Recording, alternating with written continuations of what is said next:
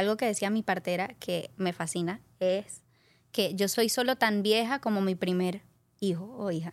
O sea, yo también tengo un año y medio. Claro. Total. Yo, Eso está, eso está buenísimo. 100%. es increíble y acordarse de eso es como que, o sea, yo no tengo que tener todas las respuestas en este momento, ¿me entiendes? Estoy Amo eso. aprendiendo Eso con es ella Tremendo. y estamos creciendo y criándonos juntos.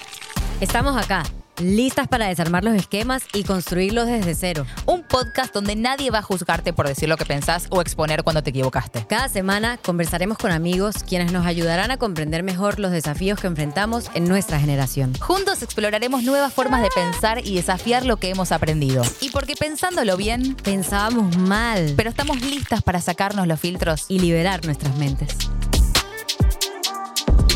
¿Voy a ser mamá? No. Empezaba con los titulares. puse suficiente desodorante para no sudar en no ahora, no ahora. Voy a ser madre. Es una- Amiga. lo decreto porque es un deseo que de repente mañana se va también, ¿eh? Ok. Hoy me desperté como diciendo, voy a ser mamá. Cada me día es encantaría. Pero hay días que digo, ay ya, qué mí- mundo loco, no mí- sé. a mí no me sé pasa. si estoy lista para esto. Me pasa, me siento identificada. Tengo a veces como situaciones o veo, veo bebés y digo, ay, lo quiero tanto. Y luego veo niños gritando y digo, no sé si lo quiero. Como que me pasa esa dualidad de decir, aparte, ¿qué hago no con solo mi con el niño, total, no solo con el niño gritando, sino con, puede ser el, el niño perfecto o la niña perfecta, y yo te juro que igual me lo pregunto porque digo, amo mucho mi vida, ¿cómo voy a hacer? Hay tanta información, co- ¿qué, qué- qué voy a elegir? ¿Qué es lo mejor para mí? ¿Qué es lo mejor para mi hijo, para mi hija? Es Tengo un- poca paciencia. Ahí te la lanzo. Uf, yo no, no. O sea, sí tengo este deseo de querer ser mamá, pero muchas veces veo a mis amigas que son madres y veo como realmente siento que ser mamá es un trabajo. Es un trabajo como nosotras somos presentadoras y como la gente es bombero y policía, ser mamá es un trabajo que no se tome por sentado. Eh, como que las admiro tanto y veo ta- el esfuerzo que hay detrás que digo, no sé si estoy lista en este momento de mi vida para abarcar otro trabajo. Eh, y es muy loco este episodio porque siento que en, en todos los episodios que ya hemos grabado siempre traemos anécdotas y cada una comparte un poco su experiencia. Y ahora es como que abrimos una página en blanco y decimos, "Ah, ¿por dónde se empieza? Total, total. Pero por eso estamos tan felices, tan, tan, tan Muy. felices de tenerla a ella, que es una mujer que admiramos demasiado. Yo tengo la suerte y la fortuna de que además es mi hermana, es mi cuñada, es parte de mi familia y mm, está con nosotras. Eva Luna, Eva Luna Montaner. Thank you very much. Mi Gracias amor. Ay, estoy muy feliz. Por fin estoy aquí con Por usted. fin te queremos. Se hizo largo esto de esperar para Sí, este capítulo. pero- Pero, pero se hace vale la desear porque es bueno, porque Sí, vale la sí, pena. sí, sí, porque sí. hay, Hay buen datita. contenido, hay buen Exacto, contenido. hay buen contenido. Amiga, te tengo que hablar sobre Xfinity Mobile. Por favor, cuéntame más que necesito mantenerme conectada durante esta temporada especial. No sabes la cantidad de reuniones familiares y fiestas que tengo. Obtén el mejor precio por dos líneas de límite por 30 dólares al mes. Así puedes mantenerte conectada por un precio buenísimo. ¿Dónde puedo ver más detalles? Necesito saber todo. Visita es.xfinity.com diagonal fastest mobile para conocer más. Se aplican restricciones. Se requiere servicio de Xfinity Unlimited Intro y Xfinity Internet. Compara los planes de precios más bajos con 5G de los tres proveedores principales, impuestos y cargos extra, velocidades reducidas tras 20 GB de uso. Los límites de datos podrían variar. El servicio móvil más rápido es basado en pruebas para consumidores sobre Wi-Fi móvil y el rendimiento de datos celulares según los datos de Ookla Speed Test Intelligence en el 3T de 2023 para áreas de servicio de Comcast, incluida su presencia de Wi-Fi, o por Ookla para análisis de Comcast. Nos encontramos con él diciendo, che, pará, en esto vamos a aprender a escuchar. eh, y, y no metiéndote. ya va, ya va. La presión. No, porque para otra presión a las mamás. O sea, no, no, cero presión, al revés. Es como debatir desde nuestra no experiencia. Y desde la curiosidad un poco también. Exacto. Como aprender que hay muchas maneras de pensar y de llevar adelante la maternidad o, o un embarazo o lo que sea. Eh, así que Y me, me sí, es ilusiona como mucho. Un, un abanico enorme de todas las posibles maneras de ser mamá, de ver la maternidad, de llevarlo a cabo, em, que muchas pueden ser válidas, pero siento que está bueno como empezar a hablar de este tema para las que todavía no somos madres o que nos están escuchando eh, y poder como dejar esos tabús afuera y poder tener una conversación normal, más allá de lo que de repente nos decían de chiquitas de la mujer tiene que ser mamá y ese es el deber de la mujer y ser mamá es lo mejor del mundo y ahí se quedaba. Y era como, sí, pero ¿dónde están las letras chiquitas, no? ¿Sabes? Lo que, le- Total, léeme sí, lo, sí, que, sí, total. lo que viene después. Sí, total. Siento que, Evi, igual, corregime si no, vos tuviste igualmente muy claro desde niña que uno de tus sueños era ser madre. Sí, sí. Yo creo que el, el más grande. O sea, Increíble. casarme y ser mamá. Increíble. De sí, toda ¿Y, la y vida. de dónde sentís que venía eso? O sea, desde siempre. Como que tampoco. O, o podés reconocer cuándo empezó este deseo. O viendo una película, o hablando con tus amigas. eh, porque no, no, no a todas nos, nos ha pasado eso. La verdad, no tengo idea de cuándo empezó. Yo solo me acuerdo que cuando era chiquita, todos mis. Los juegos que yo hacía en mi casa era tipo la mamá con los niñitos o la profesora y todos los estudiantes. Era como siempre el rol tipo de, de una. como un nurturing. eh, Total, como de una figura- maternar. sí. Y. Y obviamente con mi mamá como que siempre ju- jugábamos a eso y yo la veía a ella ser mamá de un montón, porque éramos, incluyendo a Cristóbal, éramos seis. Sí. Entonces, em, la verdad es que nada, siempre fue como un, un sueño gigante. Y obviamente conocer a Camilo y saber, ok, yo me quiero casar con este tipo y siempre fue como, queremos tener siete hijos. Puede Sí, ser sí, que haya siete. No, puede ser que haya cambiado un poquito el número, no mentira. Pero, pero sí, fue como un, un sueño de siempre y ser mamá joven también lo tenía como muy aquí. Que gracias a Dios no lo sentí como presión en su momento porque quizás como que, no sé, decir, sí, yo soñaba con ser mamá a los 25 o estar casada a los 22 y no pasa a veces, ¿sabes? O a mí justo me pasó que a los 22 me Total. casé y al- a los 20... ¿Cuántos años tengo yo? Sí, 26. 24 fuiste mamá. 24, 24 sí, pues Sí, sí, 24. 24 fui mamá. ¿Cómo puede ser? Amiga, creo que cumpliste 25 cuando... Tienes toda la razón, ¿Verdad? 24, cum- sí, sí, sí. No, sí, sí, Sí, 25. 2000... ¿Está bien? ¿2022? Sí, sí, sí, sí. Sí, sí. Bueno, eso. Increíble. Todas- todas las matemáticas. Amiga, siento que además tú has crecido, de nuevo, qué bueno y qué suerte, gracias a Dios, en un en una ambiente y una familia súper abierta. No es que los, los criaron como la nena es mamá, el nene... Ricky desde siempre se Sí. ponía lo que quería, siempre sí, se quiso pintar las uñas, no es que venimos de una. No es que estamos hablando de una familia cerrada, Cerrada. que, ¿entendés? Como que... Sí, demandante a ser mamá a los 22. Cero, cero. o sea, un instinto sí. y unas ganas de querer como que hay un instinto real que, que muchas veces di- dije, ay, yo también lo tengo. Y muchas veces dije, ay, lo perdí. O sea, ¿será que...? Mm. Sí, sí, sí. Es sea, como una montaña rusa. ay, no sé. Te hago una pregunta, porque a mí me pasa que yo quiero ser mamá. Claramente hay ciertos factores de los cuales no estoy dispuesta a sacrificar para hacerlo. Eh, por ejemplo, si económicamente siento que no estoy bien para sentir que puedo alimentar a mis hijos, no es el momento para hacerlo, según mi cabeza. Si no consigo a ese socio, a ese compañero que yo diga, por más que el amor se acabe, sé que vas a ser un buen padre. O sea, por más que lo nuestro se acabe, sé que vas a ser un buen... Como que hay ciertos factores que eh, no estoy dispuesta a sacrificar por ser mamá. Ujú. Eh, pero dejando como esta parte de lado, igual hay un miedo innato que, que tengo, que no sé si de repente tú lo tuviste, de, de experimentar todos estos cambios hormonales en el Uh. cuerpo, de decir, hay, hay alguien viviendo. No, yo sé, es No, muy no, heavy. no, no. Es muy O sea, loco. Como que a mí me pasa que, aunque no estoy ahí todavía, tengo ese miedo constante. No sé si te pasó por de repente saber que siempre quisiste ser mamá y quiero, quiero, quiero y no tenías miedo, o si No, pasaste sí. por... Sí, claro que sí. No, ha- hay, hay miedos constantes, pero puede ser o de los cambios hor- hormonales o de... Mi miedo más grande era como, ok, voy a ser mamá, tipo, ¿cómo voy a criar a esta criatura de cero? Eh, O sea, es como... No, no, eso no, No, lo no, entendía yo y no quería estar, estaba co- como que consciente de que no quería ser em, una mamá en autopilot, ¿sabes? Como Sí. que sí o sí quería estudiar las cosas. Camilo se puso las pilas a estudiar y cosas de, de, eh, eh, maternidad y paternidad. Me encanta. Parenthood, ¿cómo se dirá? Sí, en- eh, paternidad. Paternidad en realidad, ¿Paternidad? pero es paternidad, maternidad. Sí, bueno, Sí. eso. Porque sabemos de los lenguajes inclusivos en este podcast. Exacto. Pero amo eso, amo eso. Pero, pero obvio tenía miedo, un montón de miedo. Y también, en mi caso, que yo hice un embarazo como bastante eh, guiado por fe, que no, no tuve eco, no tuve eh, sonogram, o sea, na- sí, nada ecografías, exacto.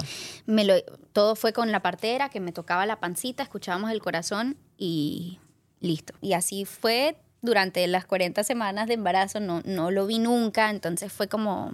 Y no sabíamos si era niño o niña. Wow. Entonces sí, obviamente había como un miedito ahí de, bueno, ¿será que todo está bien? Claro. Pero sí, confiando de, pues sí, Pero a mí me parece eso tan valiente. Yo te valiente. miraba. Fue yo hermoso. decía, Fue ¿Verdad? hermoso. Yo lo que veía era un embarazo con tanta paz, amiga. Sí, fue con O mucha sea, paz.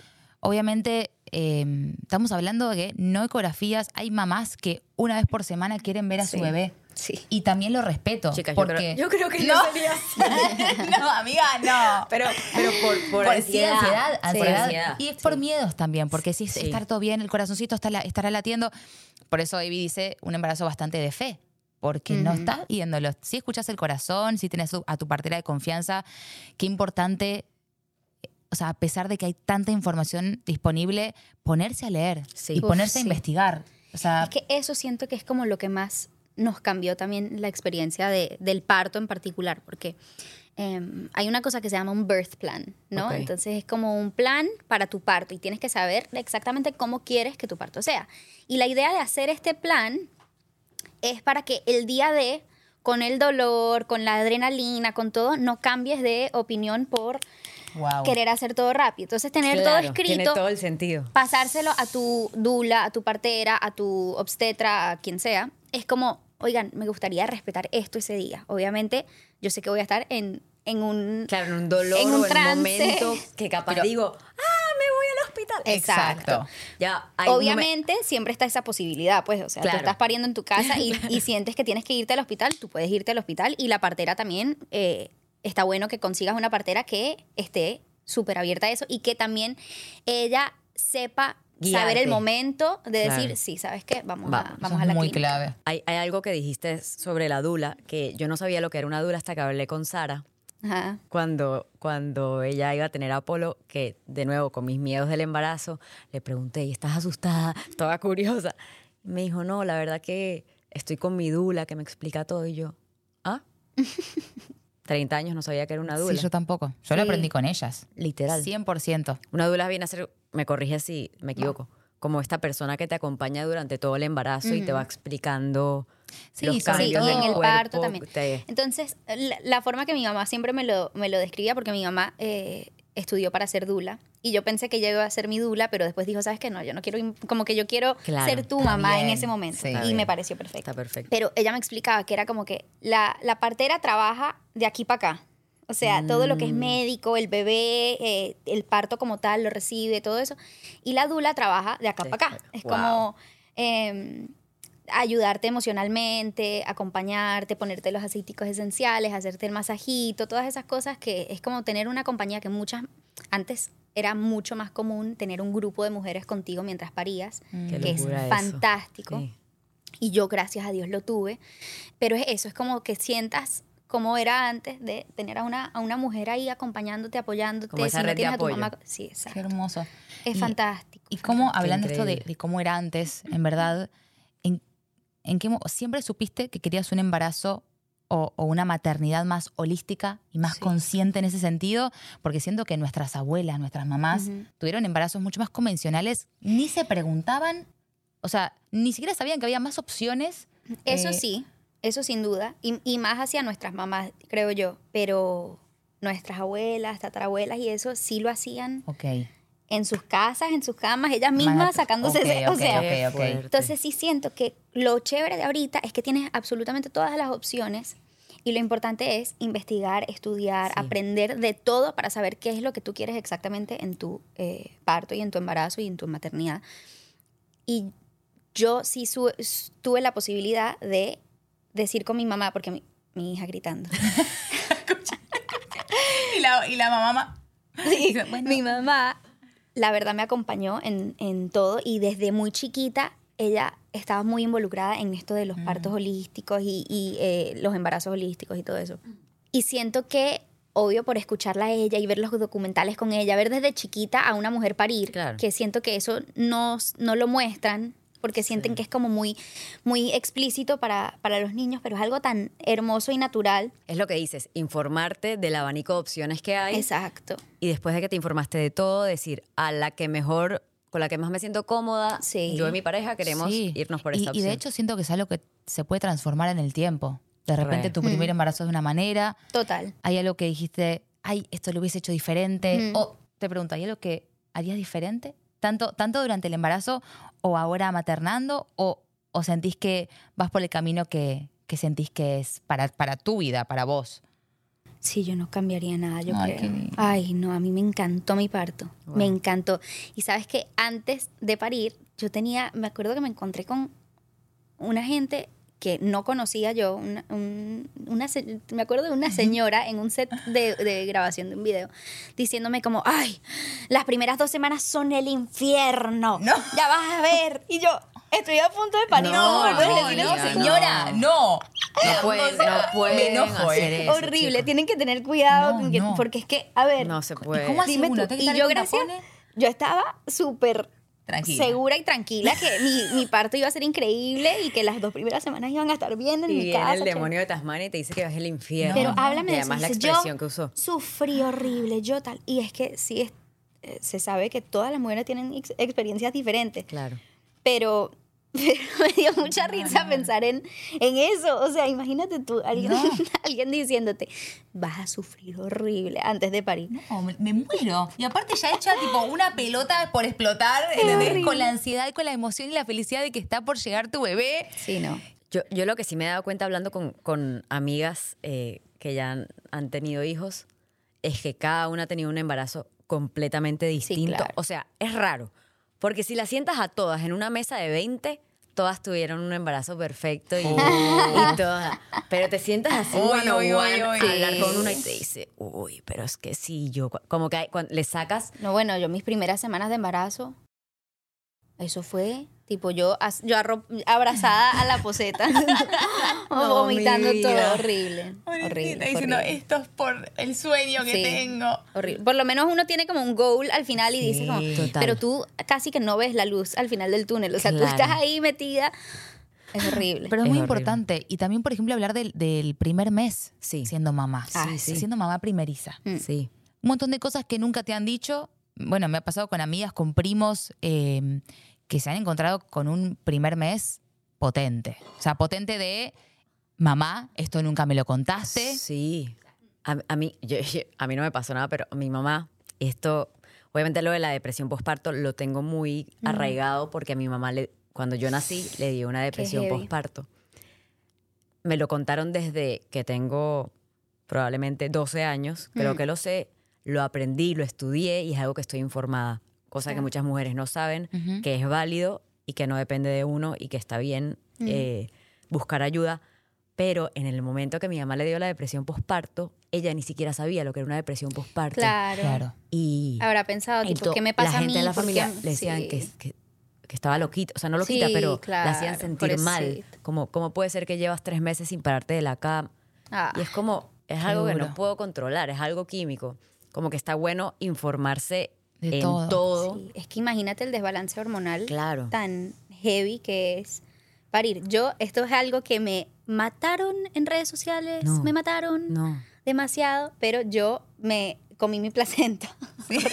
sabía mal. Perdón, O sea, no, no, sabe- era en ¿a ca- qué es que es en- te las hacen en la cápsulas, la dula, Ah. no, la dula te la hace polvito y te la hace como en capsulitas en una pastillita, eso no sabe a nada, o sea, no es Chico, es una pastilla. es una pastilla, pero me mataron porque es como eso, te- eso es lo peor que Pero ¿Sabes hay. que a partir de de todo". que lo hiciste vos empecé a escuchar un montón, por lo menos en Argentina, empecé a escuchar un montón de mujeres que lo hacen. Pero es que, a ver, mucho. seríamos las únicas que no lo hacen, o sea, todos los animales all mammals lo Ah, hacen. that's cool. Entonces es como que, bueno, hay que aprender un poquito de la naturaleza y por Sí. qué será que lo están haciendo. Y es que todo eso te nivela las hormonas Ah.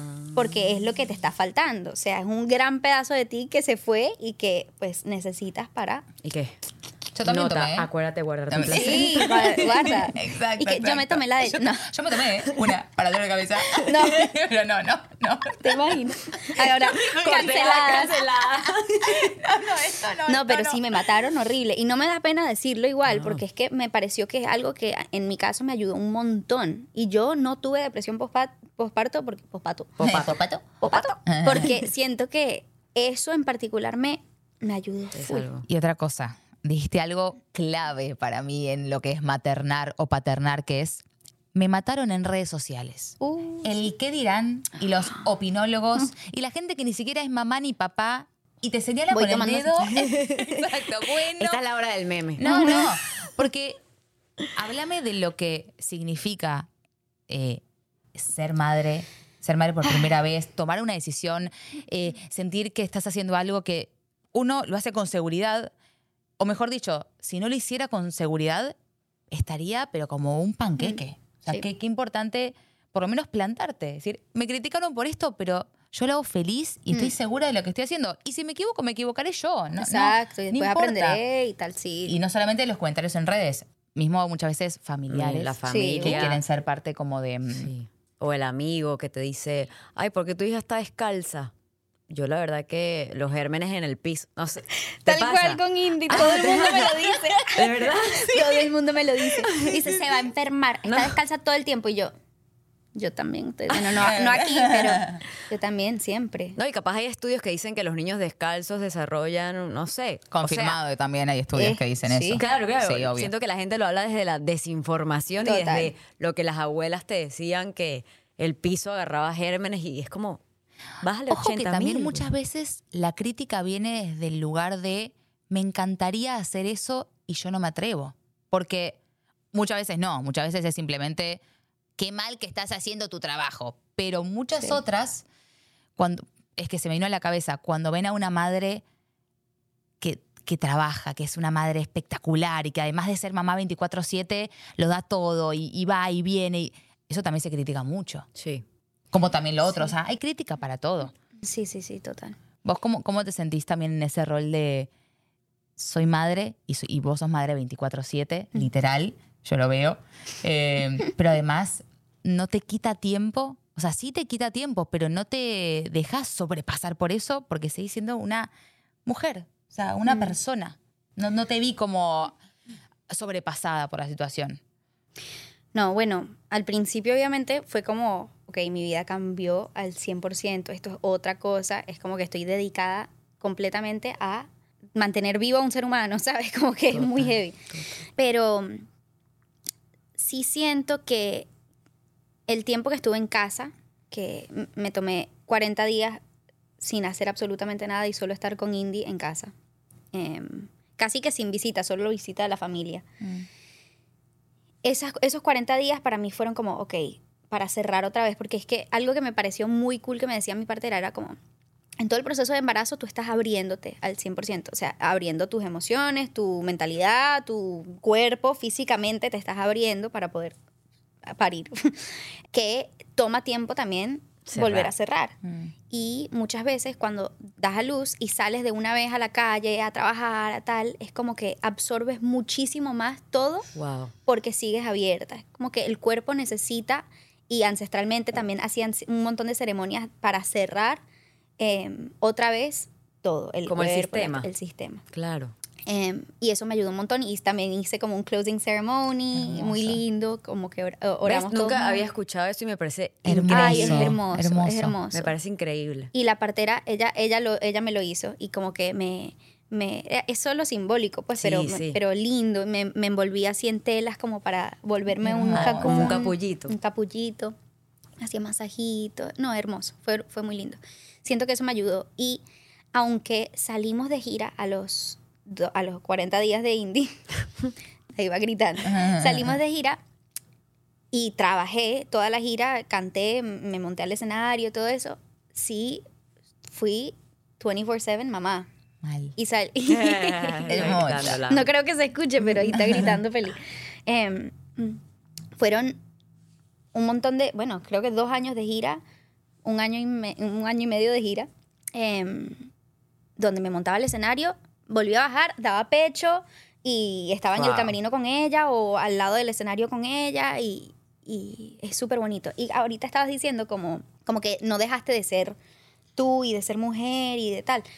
Y yo estaba pensando en algo que me gustaría, o sea, que quería decir aquí, porque siento que últimamente en este nuevo movimiento fantástico feminista, muchas veces se ha malinterpretado o se ha dicho, tipo, que uno no, no tiene por qué quedarse en la casa y ser mamá en casa, si puedes salir a trabajar y puedes ser tu big, eh, girl boss y puedes todo, pero siento que, o sea, me da, me da como cosita pensar, o sea, ¿cuándo dejó de ser empowering ser mamá Ser que se queda en casa a cuidar a sus hijos, ¿sabes? Total. Yo me siento la más empoderada del mundo porque escogí, esa, es- esa es la cosa también, Claro, ¿no? Tener la claro, posibilidad de poder escoger. Sí. Que siento que al final eso es como lo, lo que sería la, la igualdad, poder escoger absolutamente todas las opciones. Pero yo escogí quedarme en casa y ser mamá en casa y, y estar 100% dedicada a, a Indy y, y siento que eso me empodera un montón a ser una super mujer. ¿Me entiendes? ¿Sabes Sí. lo que siento que está muy ligado a eh, trabajar el amor propio? Mm. ¿Por qué? Porque te- si tengo mo- amor propio y reconozco que lo que a mí me empodera es ser mamá y estoy segura con eso, pues me quedo mis Claro. 40 días y soy mamá. Si a través de mi amor propio me empodera salir a trabajar porque amo mi trabajo, Total. que también es válido, es decir, amo a mi hija, la dejaré con mi mamá porque amo trabajar también Sí. y eso no dice que sea una mala mamá o una, o sea, significa que también me doy amor a mí como persona. Total. Bueno, justo eso es lo que lleva a la maternidad tóxica, que estaban también como antes hablando de eso. Es, Sí. es lo más heavy es cuando tú te pierdes en el proceso, que es muy fácil que pase. Sí, sí. Porque uno, con los días y tal, hay, ta- hay tanto que hacer, hay que darle de comer, hay que no sé qué, hay que, hay que bañar. Te, te olvidas hasta de bañarte. Claro. Tipo, Total, o sea, total, total. necesito por lo menos 10 minutos para bañarme. Obvio. Es como que. Y te puedes empezar a volver un poco loca y te pierdes en el proceso. Y ahí siento yo que es que se convierte en una maternidad tóxica. Si tu corazón te está diciendo, sal a trabajar porque tú quieres trabajar y ganarte el pan y hacer todo tú y tal, eso es lo que tienes que hacer. Y, y que te obligan a quedarte en casa porque tienes que estar con tu bebé. Claro. Y tú en realidad queriendo salir a trabajar, da- para ahí te, de los te- lados. te vuelves exacto. O sea, muy importante totalmente estar conectada a lo que tu cuerpo, tu corazón te está pidiendo. Sí. Siento, siento que va un poco por ahí. Xfinity Mobile se encarga de mantener a sus clientes conectados. Sí, es cierto. Xfinity tiene servicio móvil en el network 5G más confiable de todo el país. En épocas de fiestas, de cierre de año, es muy importante poder mantenerme conectada con toda mi gente que amo y extraño. Visita es.xfinity.com diagonal fastest mobile para conocer más. Xfinity Mobile usa el network con la clasificación de confiabilidad 5G de RootMetrics más alta en la primera mitad de 2023. No se probó el Wi-Fi. Los resultados podrían variar. No supone respaldo. Se me disparó en la cabeza cuando dijiste eh, maternidad tóxica. Yo lo asocio, capaz por experiencias vividas o, o escuchar amigos. eh, siento que no está bien, aunque me cancelen, no me importa. Iba a decir, "Ey, la sirena. Siento que no está bien cuando eh, una madre o un padre piensa que un hijo es una extensión de él mismo y no lo ve como un ser individual. ¿A qué me refiero? Estas, estas madres o estos padres que mi hijo tiene que ser como yo y es como yo y es mío y, te- y, y no se dan cuenta que es un ser humano nuevo, Sí, recién creado. Mm. Déjalo ser. O sea, para mí, Sí, debe ser muy difícil Wow, sí. igual. Debe ser, o sea, yo me imagino una mamá que nueve meses lo tuvo en la panza y ahora después sale y es como que entiendo que hay un proceso, pero hay que estar con mucho cuidado, teniendo siempre en claro, Mm. o sea, el no controlar de más, el no estar tan Sí, encima. claro, no- no es Yo un brazo que te salió. sí, siento que, que la clave ahí, que es lo que más me ayuda a mí como a acordarme de esto, es que eh, Indy o cualquier bebé no está ahí, no está aquí para servirme a mí, sino al revés. Estoy yo aquí para servir a Indy de la manera que yo tenga que servirla. Total. Entonces es acompañarla a ser la persona que ella quiere ser, em, ponerle las herramientas más fácil puede ser, ¿no? como Total, para que ella pueda lograr las cosas ella solita y no tener que yo decirle exactamente lo que yo quiero que haga. Claro. Pero, pero eso, acordarme, me, me pasaba súper, es muy, muy bobo, pero cuando yo dormía a Indy antes, que costaba bastante dormirla, porque ella amaba el, la pachanga. Entonces FOMO, era, FOMO. era- sí, tenía fomo. Y entonces era dormirla así con una, una- un movimiento y, yo te- y era difícil, nadie lograba dormirla. Yo creo que tú lograste dormirla Una como una vez, pero era difícil. Y a mí me pasaba que yo decía, "Eh, yo quiero estar dormida en este momento, o yo quiero estar viendo serio, o yo quiero estar con mis amigos afuera, yo no quiero estar durmiéndola así. Y ella no se dormía, no se dormía, hasta que yo decía, ok, yo te voy a dormir cuando tú quieras dormir. Tú duérmete tranquila. Y me entregaba yo a eso y se dormía en un segundo. Y yo, Wow. ay, me lo estaba haciendo a propósito. Porque ella sentía que yo estaba sirviéndome a mí en esa situación, ¿sabes? Y sí, eso no quiere decir que uno se deja de ver y se deja de cuidar y se deja de tal. Obviamente no, eso es lo que estábamos diciendo antes. Es muy importante cuidarse uno y mantenerse siendo persona, pero, pero acordarse eso, que uno está aquí para servir y, pa, y, y que no es de uno, es prestado. Casi me que- fascina eso. Es sí, heavy, es heavy, es heavy. muy fuerte. heavy, Sí. Es muy heavy y me fascina poder ponerlo en palabras Sí. para la gente que está escuchando, para nosotras también que estamos acá, como estar claras. Y aparte, siento que nuestros niños, niñas, eh, como que ellos van a recibir de nosotros, sus padres, sus madres. eh, a ver, eh, como que uno siempre hace todo lo mejor que puede. Desde el amor siempre. O sea, Sí. siempre uno va a hacer lo mejor que puede con las herramientas que uno tenga, Sí, con el total. privilegio que uno tenga. eh, y nuestros hijos van a absorber eso como, bueno, si mi mamá dice que esto es lo mejor para mí, pues entenderé que es lo mejor para mí. Claro. ¿Y qué pasa con las cosas, con, con las imperfecciones? Como, como somos seres humanos imperfectos. Sí. Y cómo hacer para abrazar esas imperfecciones y poder darle a nuestros hijos lo mejor de esa imperfección también. Y que nuestros hijos después nos vean y nos digan, hasta mi mamá imperfecta es la mejor. ¿Entendés? Como que ellos vean también Entiendo nuestra vulnerabilidad. Sí. Me arrugué de gallina. Pero a mí me... linda. Te amo, me. Entiendo lo que dices. Me pasa. Pero me como, pasa. Sí como que que, me pasa, si encantaría llegar a un punto No, pero entiendo. Me en el, que, en el que pueda ser tan libre como para también mostrarme, no te digo llorando todo el tiempo, porque no. no es el punto, sino es real. Y que después mi hijo o mi hija diga, ay, esa risa fuerte que tiene mi mamá, Sí, pero la amo con esa risa fuerte. Sí. Como, como poder permitirse, tú te permites como mostrarle a Indy que te equivocas o cómo le Mm. explicas, eh, o tal vez todavía está muy chiquita, ¿cómo, No, cómo la formas? Pero ella se da cuenta de todo todavía. Ella, o sea, digo, desde ya. Sí, Se da sí. cuenta de absolutamente todo. Y algo que hemos hablado con Cami es que mostrarse como vulnerable es la mejor enseñanza. Wow. Y, y acompañarla a ella también en todas sus emociones. Entonces, hay un libro que, que Cami se está leyendo que es fantástico y él me comparte todo porque él es el, el de la lectura así como para estudiar y él lo hace mu- muy bien y, subraya y todo. que se llama eh, Good Inside y es de, de una doctora, una psicóloga, em, y ella habla de que todos, todos los niños en realidad son buenos niños y que las cosas que uno ve, como los comportamientos como medio loquitos, eh, son emociones que ellos no saben cómo manejar, Procesar, porque son claro. emociones mucho más grandes que ellos. Claro.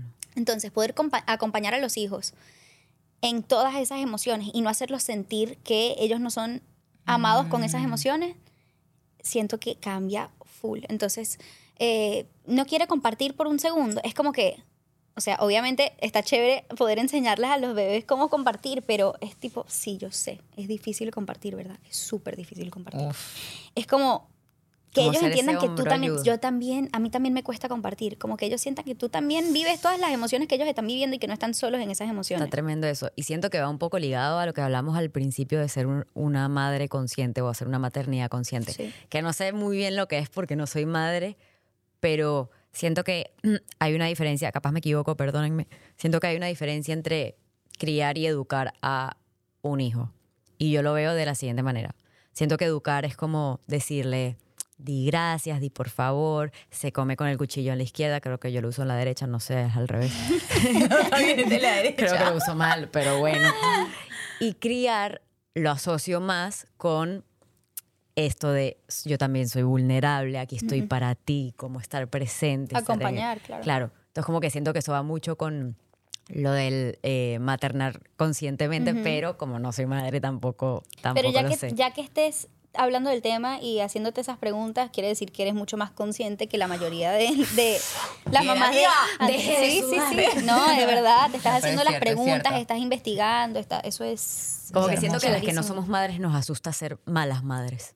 Puede ser. Pero ya eso quiere decir que eres buena, buena madre. Siento que eso, No, siento que verdad. preocuparse estás justamente pre- estás preparándote. O sea, Sí. preocuparse es literalmente, como dice la palabra, preocuparse. Entonces, Sí. ti- no, no en exceso, tampoco en exceso, porque si no uno se paraliza y Sí. ¡Ayuda! Pero, preocuparse leyendo, escuchando este podcast. Sí, Está muy bien, está muy bien. Acostarse en la noche y pensar, ¿será que hoy hice un buen trabajo? ¿Será que fui buena madre? ¿Qué podría ser mejor? Ese ejercicio está lindo. O sentirse como mala madre porque lo vas a sentir muchas veces. Como la culpa. Ah, Ay. olvídate. Hace como tres días se cayó de la cama y no. y yo estaba llorando así, ay, soy una mala madre. horrible. Ay, horrible. No, y, aparte, son cosas que Pero está pueden bien. pasar. Sí, por si acaso. Está Exacto, bien. exacto, y exacto. es loco porque ahora que lo dices, yo desde la perspectiva de hija, porque no soy madre, a veces mi mamá se siente culpable o se siente mal por decirme, no sé, siento que no, que no te sientes apoyada, no sé, cualquier cosa. Y yo le digo, ma, no, tranqui, yo te amo. Pero ella siente esta necesidad de ser la madre perfecta y yo la amo igual Mm. porque siento que al final nadie es perfecto, pero la gente inten- intenta ser su mejor versión como es. Porque obviamente tú, tú vas a ser una madre distinta que Eva, yo voy a ser una madre distinta que, que tú. Eh, pero eso no significa que, que seamos malas madres. Al final la perfección no existe y cada una es va a amar a su manera y, Sí. Y, por ejemplo, mi mamá ama a su manera con el sentimiento de culpa que la invade desde que nació. Te amo. Eh, pero es muy loco como yo como hija le digo, ma, relájate, yo te amo. O de repente dice, ay, perdón que no te llamé hoy. Ni me di cuenta. La- la- Como que- Y Ella quiere que tú te des cuenta. Ella quiere que vos te des cuenta. Claro, siento que, que a las madres les pasa mucho este sentimiento de culpa de repente decir, ay, Indy se cayó de la cama, ¿qué hago? ¿Qué hice? Sí. Capaz ni se enteró que se cayó de la. No se enteró, sí se entiendo. enteró. Sí se enteró. En este caso sí se Un enteró. llantito y a seguir. Una lloradita y a seguir. exacto. Exacto. Igual, pará, también siento que en el fondo tu mamá sabe, más allá de que, perdón que no te llamé, que capaz te puede decir eso, también sabe la mujer que formó. O sea, sabe, ella sí. te ve, amiga, vos, bueno, con todo el ba- background, background, background. pasado. Eh, no, Background pasado. Me encanta. Traducción Steph. background, igual ese detrás tuyo. Eh, Me encanta, me encantó. Seguimos. tuyo. Corte. Que, claro, que la colectividad, que la burbuja y todo, te has convertido en una mujer totalmente, o sea, fuera del paradigma para lo que nosotras Mm. conocíamos de niñas. Eh, entonces, ahí también debe sentir, me imagino, un orgullo de verte como migraste sola, te convertiste en una mujer increíble, estás trabajando, o sea, tenés tu círculo de amigas hermoso, una red de contención que te acompaña un montón, más allá de la familia, de sangre, porque después uno elige la Mm. familia también. Entonces, eso es hermoso. Y, y pensando en la educación, digo, nosotras recibimos una educación que no sé si, seguramente nuestros padres fueron conscientes en qué es lo que nos querían transmitir, pero siento que el mundo está cada vez más loco y cada vez hay más retos a la hora de... O sea, siento que hoy los retos, no sé, capaz me equivoco, pero son más difíciles. Hay, ta- hay, el mundo está re loco. O sea, estamos, estamos todos locos. Sí. Ah, re loco. Estamos re locos. No, pero ¿cómo hacen con Cami? O, o de repente lo han hecho y se sientan y dicen, para, de cara al siglo que viene o de cara a 30 años adelante, cuando Indy tenga 30, ¿qué mujer estoy formando? O sea, ¿qué... qué re- Hasta a mí, hasta a mí No, me costó. Pero Sí, sí, no sé es si eso- increíble esa pregunta. Ojo, pará, yo lo digo No y la yo también tengo que hacer ese trabajo si es que sí. quiero crear una mujer con herramientas, con habilidades para un futuro que no sabemos cómo va. Capaz está mejor, capaz no, capaz sigue igual. Eh, se preguntan esto o qué tipo de educación quieren brindarle para que se Mm. convierta en esa mujer que, que después ella va a, va a seguirlo sola igual. Porque va a ser un ser humano, como dijimos, independiente. Sí, sí, sí. Qué difícil. Es difícil. Es difícil. Yo, obviamente, em, quisiera ver que ella, cuando sea grande, sea una, una tipa que esté súper conectada a sus emociones y súper... em, en realidad yo lo que quiero es poder ser mi mejor versión para que ella, si llega a ver algo mío y, y se quiera copiar de algo, sea siempre algo bueno. Siento que mi, mi trabajo en este momento, a ver, algo que decía mi partera que me fascina es que yo soy, soy solo tan vieja como mi primer hijo o hija. O sea, yo también tengo un año y medio. Claro. Total. Yo, Eso está, eso está buenísimo. 100%. es increíble y acordarse de eso es como que, o sea, yo no tengo que tener todas las respuestas en este momento, ¿me entiendes? Estoy Amo eso. aprendiendo Eso con es ella Tremendo. y estamos creciendo y criándonos juntas. Em, pero sí siento que mi trabajo en este momento es poder acompañarla a que ella se desarrolle en la mujer que ella quiere ser. Em, es eso, o sea, simplemente, y, y tenemos como la- la- el privilegio de poder observar a un ser humano creciendo, que es como, what is happening? Es rarísimo vivir eso, es rarísimo. Pero siento que eso, o sea, como lo que estábamos diciendo antes, acompañarla a que ella pueda ser vulnerable con nosotros, que pueda comunicarse con nosotros y, y darle, abrirle las puertas y siempre tender el puente a que ella se comunique em, y llevarla, estar observando y ver qué cosas son las que como que le llaman la atención. Le gusta bailar, le gusta cantar, le gusta eh, la medicina, o sea, cualquier cosa y poder acompañar a que ella sea quien quiera ser. Y se desenvuelva increíblemente. Exacto. Y no tener que poner mi molde ahí, ¿sabes? Eh, co- copiar mi, mi, hacer copy-paste conmigo, n- no es la idea No es la tampoco. idea. Aunque la esté llevando de gira con nosotros y, Claro. y sea una bebé que se está criando de gira como yo, que me crié de gira. Y que afina mejor que yo. No entendés lo que es el oído. No, no, de verdad. No, no, no. Ay, no podemos hablar de esas cosas porque después van a decir que yo soy una madre así como toda loca y tal, pero, pero afín.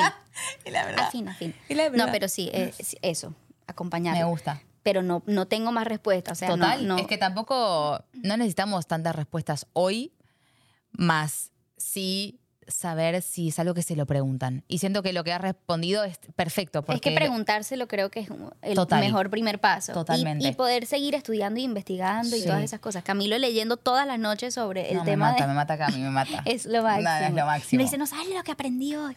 Y me va compartiendo todo, es fantástico. Precioso. Hay, hay algo, lo traigo a colación porque justo antes de entrar al podcast hablé con una amiga mía de mi edad que es mamá y le pregunté que cuál era su mayor reto eh, al ser mamá. Y yo pensé que me iba a decir cualquier cosa, no sé, amamantar. O sea, lo, lo asocié mucho con el tema madre-hija y me dijo el compararme constantemente con otras mamás. Ah, qué heavy, sí. Mm.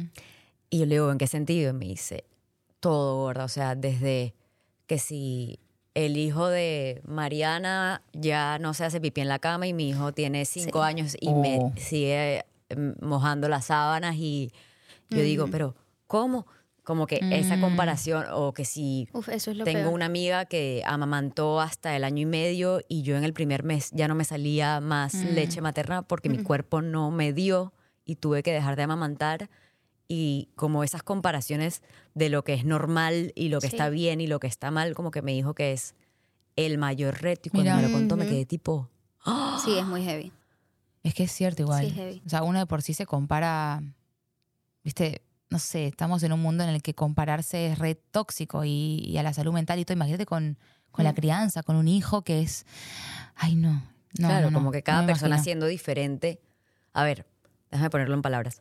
Trabajamos mucho el cada una es distinta, cada una sus tiempos, cada una sus velocidades, cada una lo que le haga feliz, pero de repente no trabajamos cuando tenemos que hacernos cargo de otra persona, decir esto también es cada uno a su manera, cada Claro. cuerpo es distinto, Total. Cada ritmo es cada ritmo es distinto. distinto. Sí, total. Y a- ahorita que nos pasó que en mi familia fueron cuatro bebés a la vez. Ay, es verdad. Yo, Sí. Mao, Es Cristóbal, verdad. eh, Ale primo. Ale Primo. Cuatro bebés a la vez, entonces todos tienen como la misma edad. Indy fue la primera. Entonces me imagino que del otro lado se comparan un montón y, Claro. y dicen, pero Indy ya está caminando y está tal. Y yo, Mm. tiene seis meses más, Calma. tiene un año más, o sea, cualquier cosa. Bien. Pero em, sí me pasa a mí también, sin duda, que es como, pero ¿cómo puede ser que ese bebé duerme 12 horas en la noche sin pararse una sola vez? Claro, hicieron sleep training y yo no quería hacer sleep training. Perfecto. O sea, entiendo Ahí que... tengo la respuesta. Ahí tengo la respuesta. Claro. Yo, que- yo quería dormir con mi bebé al lado y yo darle pecho cuando sea, ¿qué tal? Genial, claro, con razón se despierta dos veces a la noche o, o a veces más. Eh, pero, pero sin duda, a veces, y uno se cuestiona también como los planes que uno tenía también de, Claro. de ser mamá de tal manera. Es como que, bueno, pero ¿será que entonces debo hacerlo así? Mm. Porque a ellos les funcionó súper bien, pero a Indy le está funcionando muy bien lo que sea que le estoy haciendo, pero sí, es, es algo heavy lo de, lo de Lo estar de la comparación. Y siento que, lo, que uno lo hace inconsciente. Sí. Como que sin darte cuenta, imagino que hablas con tus amigas que también tienen hijos y escuchas historias, de nuevo, Sí. cuando te sientas en una mesa de 20 personas probablemente positivas, Mm. porque hay un tabú de, o una vergüenza de contar la- las cosas que, que son no tan, no quiero decir positivas porque son válidas también. Sí. Eh, no sé por qué existe esta vergüenza de decir no, no me no puedo lactar o Mm. decir, ah, yo voy a decir algo, un comentario ¿Qué, qué, muy, qué? muy loco para 1993 cuando yo nací. Mi mamá, como tuvo la depresión postparto, no me pudo amamantar porque me veía y lloraba. O sea, Claro. decía, no puedo creer que yo me que encargar de esto ahora. Y su mejor amiga, que es como mi tía, tuvo una hija, que es como mi mejor amiga, al mismo tiempo, y nos amamantó a las dos. Ay, qué Claro. bello, me encanta. Pero Pero- es hermoso. Hermanas de leche. Sí. Hermanas de leche. total. Ahí está aplicaría Se puede para otras- cosas, pero sí. Eh, Válido también. válido. pero es algo, es algo que yo normalicé desde muy chiquita, como que, ah, sí, me amamantó la amiga de mi mamá. Pero siento que hay muchas mujeres que capaz se dan tan duro en de repente no producir leche el, el- el primer mes y ni siquiera pensar en la idea de pedir ayuda, de decir, wow, pero Sí. si Steph tuvo un hijo al mismo tiempo que yo, capaz me puede Mm. colaborar con eso. Como Sí. que, de nuevo, es que ahí se, informarse. se involucra mucho, sin quererlo, el ego, siento yo, y, y obvio la culpa que estabas diciendo, pero lo del ego en, en la maternidad es muy fuerte. Debe ser muy jodido. Sí, es heavy. Yo me ofrecí también para darle pecho a, a otro bebé y está perfecto que igual para ellos fue como, no, o sea, entendemos que este es el proceso y nosotros le vamos a dar fórmula y está muy bien y todo eso, pero hasta para, para ofrecerme, a mí me dio miedito Claro. porque no quería ofender a la mamá. A la mamá. Y me gustaría cambiar eso. O sea, me gustaría que, que todas las mujeres sientan la red de apoyo que son todas las mujeres y que es un equipo, hermoso. ¿me entiendes? Sí. Y, y creo que diste en el punto clave como la importancia de lo que estamos hablando. O sea, obviamente hablar de la experiencia eh, a nosotras como no madres todavía nos nutre Sí. muchísimo, pero creo que al crear esta red de contención y de apoyo y el sentir que, no es- que uno no está solo, por más que uno dice, no, no está solo, pero de verdad que uno se siente solo al, Sí. al- al tener un proceso diferente. Sí, Sí. total. Sobre todo porque, porque generalizan mucho la maternidad. Y la Mm. maternidad es súper individual y súper única. muy, muy. Y hay que recordar eso, porque tal vez ahí uno está escuchando y, y se siente identificada con, algún, Con algo que algo que contamos. y si no, eh, sepan que no es general. O sea, siento que lo que lo que vemos de la opinión pública y lo que hemos absorbido, sobre todo en las redes o en, qué sé yo, en la televisión, cuando fuimos creciendo, era como la típica madre que sale con los jeans recién parida y el hijo así con los lentes así Ay, grandes. sí, y eso- decís, Dios, o sea, claro, nosotros mamamos eso. ¿Y cómo querés que después no me sienta mal? Que soy una Total. miércoles, o sea, claro. Entonces estas charlas... Yo no me pude poner jeans como hasta los seis meses, yo creo. Imagínate. Imagínate. No pude, Claro. no me cerraba. Y cuando me trataba de probar la ropa mía normal, ay, yo me, yo me ponía a llorar. Ay, no. Horrible, Es que horrible, me ponía a llorar horrible. Como que entendemos que ya tenemos que estar bien y esto.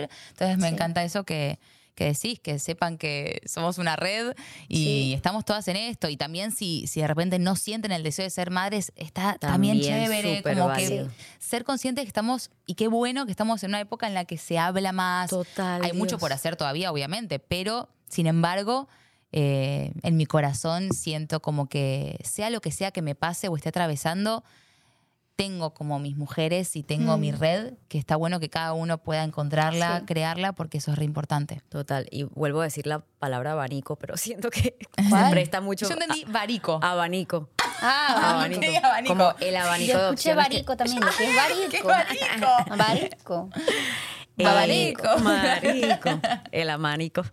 em, lo que acabas de decir de las distintas maneras y posibilidades de ser y no ser y que todo es válido y si quiero ser mamá es válido y si no quiero ser mamá también es válido y también, por ejemplo, adoptar es una manera de ser mamá y también es válido y es hermoso y como, sí, como mantener abierto este abanico de mil y un posibilidades y que todo es, es válido y todo Sí. está bien. Me encanta eso, mientras me uno se informe, mientras uno busque esta red de contención, de Sí. apoyo, lo que decías de, de tu red de mujeres cuando eh, estuviste, Ay, me pareció increíble, me pareció Ay. genial tener amigas que nos informen al respecto y no llegar al momento y decir, ¿qué es esto? Sí, no, claro. me encanta. Me parece súper Sentirse solo en ese proceso es muy, es muy Debe fuerte. ser muy jodido. Sí. Mm. Siento que lo más importante en, en todos los procesos, cual sea la, la historia, es poder seguir la intuición. Y lo más complicado, siento yo, de antes, es que como que las mujeres no se daban la oportunidad de, de escuchar su, su voz interior, ¿sabes? Escuchar Sí. qué es lo que me está pidiendo mi corazón, mi cuerpo y tal. Obviamente nuestros ancestros sí, pero en, es- en ese momento donde nuestras mamás como que no sentían, bueno, lo correcto será esto y esto y esto, no Mm. tenían toda la información, pero sí te dice un montón tu cuerpo y es como que, a ver. ¿qué, qué te está diciendo? Sí, te, te, te tienes que quedar en tu casa calmadita 40 días, escucha Es tu por cuerpo. ahí, Es por ahí. O no, o ya Por- estás lista para salir a trabajar, escucha tu cuerpo. Me encanta eso. Para cerrar cada episodio nos gusta hacer unas preguntas que repetimos dependiendo... Chan, chan. Chan, chan, chan, chan. Los nervios son total. Que repetimos porque nos gusta y hemos recolectado un montón de respuestas que, que nos gustan. Eh, una de esas preguntas es una palabra que sientas que te describa a ti hoy o a la situación que estás atravesando, al momento que estás atravesando en tu vida. Ay, muy cliché decir madre. También, ya que estamos hablando de, Es ya que estamos hablando del tema. Es hermoso. Sí, siento que ese es mi, 100%. mi rol en este momento y me fascina. Amo. Me gusta mucho. 100%. Hermoso, Mumi. Bueno, gracias. bueno, gracias. Bueno, gracias por pregunta. venir. Un besito. Siguiente pregunta. ¿Cuál dirías que es el prejuicio más arraigado a tu profesión o a lo que haces? De repente algo que la gente piense eh, de ti por lo que haces o hasta por ser mamá Mm. y que no sea cierto, como, no chicos, así no son las cosas. Bueno, no sé si, o sea, tiene que ver conmigo, pues, pero... Ay, ya, gritando, la amo. Em, pero siento que quizás en esta industria em, es como que la mayoría de las personas creen que es imposible tener una familia. Y eso es tipo que en algún momento te vas a divorciar, los hijos van a sufrir porque se separan, no sé qué tal, pero que la verdad es que es posible tener una familia, un matrimonio feliz, lleno de amor, pero que sigue creciendo y creciendo y creciendo. Ya llevamos casi 10 años juntos, Camilo y yo, tres años, cuatro años de casados Ujú. casi. Y es súper posible. Y poder criar a una hija de manera holística y, y- y estar presentes al 100% en esa crianza y, y con ella, acompañándola, em, se ve como muy complicado. Todo el mundo dice, no, pero es que como están en esta industria, eso en algún momento va a terminar. O sea, todo, es como que todo el mundo... Obviamente tenemos una, una gente que nos sigue, que ama eh, acompañarnos en nuestra relación y todo, pero también están del otro lado diciendo como, bueno, en cualquier momento, o cuando ellos terminen voy a dejar de creer en el amor. Y es como, porque están diciendo cuando ellos claro, terminen. claro. O sea, Claro. Lo toman por sentado. Eso pasa muchísimo. Mucho. Y, es posible. Es posible tener una familia muy feliz y, y seguir en esta industria. Está buenísima esa respuesta. Me encanta. ¿Cuál es el peor consejo que te han dado? Que decís, gracias Dios por no seguirlo, porque si no. O, no, es un o tal vez- o- consejo o capaz que lo seguiste. Lo sigo, lo sigo, sí, lo tengo presente, muy presente. Es el peor consejo que me han dado y lo sigo todavía por, por estúpida. Te lo juro. O sea, no hay nada más que decir. Una vez, eh, un foto- una fotógrafa, mujer, además, eh, me dijo que eh, me aconsejaba posar solo del lado derecho, que era mi lado bonito. Que, que las fotos del lado izquierdo no iban a salir tan buenas. No. No, se fue. No. Y yo solamente estoy, mírenme sentada del lado derecho. Cosa no, mentira, grave. eso fue gracias, a- gracias a ustedes, pero, No, no, no. pero si no lo pediría, De verdad. lado derecho. No. Wow. Y Claro. es pura inseguridad mía, Pura pero yo veo inseguridad. una foto mía del, Del lado, lado izquierdo, izquierdo. y digo, es horrible. No lo. Sí. Es que sí. Bueno, Qué para. fuerte. Qué fuerte Estoy los segura comentarios. que hay un montón de personas que les pasa. A mí me pasaba hasta que un director me dijo, pero tú, yo el mío era el izquierdo, siempre así. Y un director me dijo, pero tu lado derecho es más interesante. Es como, tiene más personalidad. Y yo dije, vamos por la personalidad. Amiga, te falta la otro fotógrafo Exacto. que aparezca y que te diga La contraparte. No, pero eso. sí. Y lo seguís manteniendo. Y lo sigo manteniendo. Si tú ves mi Instagram, es tipo todo, Todo todas las fotos así. Y sabes que No nos pasa igual, lo- eso misma. te iba a decir. Lo, lo más loco de todo eh, es que a to- todos tenemos como un lado. Por algo está, está sentada allá y yo acá. Decí- fue lo primero que antes del nombre del podcast dijimos, yo me siento en la izquierda y tú en la derecha. Eh, pero siento que al final solo lo vemos nosotros. O sea, Sí. Sin duda. yo mi lado, mi lado derecho lo detesto, pero siento que nadie lo ve más que yo. Sí, sí. ¿Sabes? Como que la verdad que esa fotógrafa se puede meter la cámara en el estuche, el digo. Estuche la cámara y guardarla bien. estuche. Eh, porque la verdad el Sí. comentario estuvo de más. Sí, sí. Pero Y bueno, siento me que- marcó. Claro. Exacto. Lo que siento que lo hizo mal porque te lo dijo con una connotación negativa y en cambio el director te lo dijo con una Sí. connotación positiva. Sí, ahí claro. está la diferencia. Totalmente. Y yo como que abracé eso. Claro. Y de repente ahora estoy sentada de este lado y digo, whatever, o sea, Y yo era este es mi lado chiquita. interesante. No. Claro. Yo era claro. chiquita, entonces seguramente también lo volví Sí. Sí, algo mucho más sí. grave. Ella, ella quizás dijo como, ay, mejor ponte del lado derecho porque Claro. Puede te ser, queda puede mejor. ser. O sea, qué, qué sé yo, pero yo la tengo Se como... te quedó. Ay, lado derecho, lado derecho. Horrible. Quiero que sepas que llevo todo el podcast viéndote del lado izquierdo y estás hermosa. Te amo, te amo. Hermosa, hermosa. este lado Es más grande mi nariz del lado izquierdo. No, La mía, la mía, La la mía. inseguridad. no le crean. No, no, no. Es que estoy segura que nos pasa a todos, por eso me río. Eh, chiquitina, te amo. y por último, algo que pensándolo bien, pensabas mal. La Esta pregunta, pregunta del yo sabía millón. que le iban a hacer y no, no pude pensar con tiempo. Em, esto, la, o sea, no sé por qué pensé en esto, porque quizás es como que nadie se va a sentir eh, como, ¿cómo se llama? Identificado. Identificado, pero O bueno, siempre hay alguien que se va a sentir Bueno, identificado. Em, yo en todo mi proceso de embarazo tenía en mente hacerlo de este embarazo holístico y yo quería parir en la bañera, en agua caliente. Quería parir ahí, tal, ay, qué lindo, sale el bebé limpiecito, hermoso, hermoso, o sea, todo lindo. Claro. Y yo decía, es poco natural, siento yo, como que en mi mente yo decía, es poco natural la posición que ponen en el hospital de parir así, perdonen, de parir así. Porque la gravedad como que no funciona de esa manera, o sea, Entiendo. las piernas levantadas así alguien, pero acostado, ¿no? Hay que estar parado en squat o, Claro. o en cuatro, o sea, como que un poco más. Y pasó todo esto, estuve 29 horas en, en, en- Sí, ¿cómo trabajo. En trabajo de parto. Y me metí en mi bañerita, estuve como tres horas o cuatro horas en la bañera. Y eso iba como slowing down el proceso. Y no se me rompía la fuente, o sea, fue como todo un... Hasta que dijimos, bueno, vamos a movernos, vamos a movernos, nos movimos a la ducha, después a tal, tal, tal, hasta que quedé en mi cama, acostada, con la espalda así, las piernitas arriba, pariendo como yo dije que yo no iba a parir. Increíble. Entonces, Wow. Pensándolo, pensándolo bien. bien, Pensaba pensaba mal. Sí, o sea, Qué es- fuerte. tu cuerpo te va a pedir exactamente cómo parir. Qué locura. y tenía yo ese, como que yo me decía, no, no quiero ir a la cama, no quiero ir a la cama porque Claro. tengo que parir como yo dije que iba a parir. Bueno, al final terminó siendo así. Wow. No, hermoso. Y después de 29 horas, Lo logramos. la bendición. A las 5 de la que mañana. es- Ay, no, y eso como...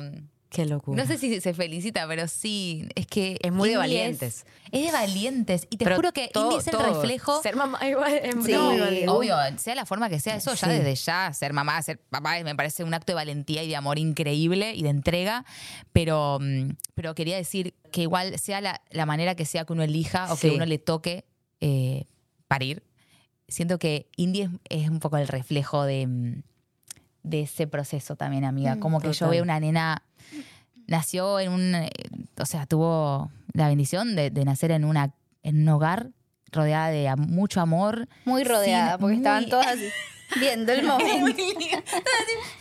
Ricky llorando, llorando, Ricky llorando.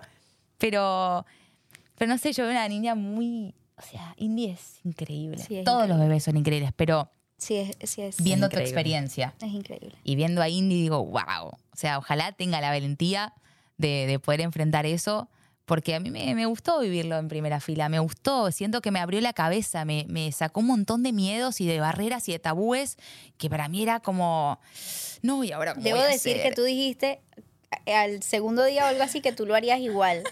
Así que Lo vamos a ver si sigue. Ya después de un año y medio me estoy arrepintiendo. No, no, yo estaba...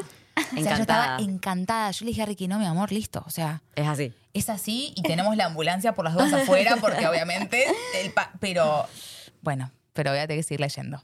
Esa la seguí Aprendiendo. Aprendiendo. Qué locura. Amiga, gracias. I love you. Gracias Te por venir. amamos. Aclaro que yo no soy experta en nada de esto. O sea, yo estoy recién obvio. aprendiendo Eso es lo que queríamos. No queríamos expertos, No. queríamos experiencias, eh, que es lo más real que tenemos. Y qué bueno tener especialistas.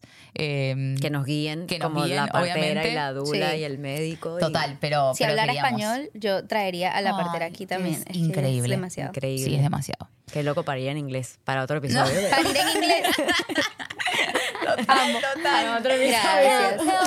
Gracias por Gracias, de invitarme. verdad. Gracias, mi amor. Quedamos encanta, me muy siento en casa. muy nutridas. Ay, qué bueno. Te amo. Love you.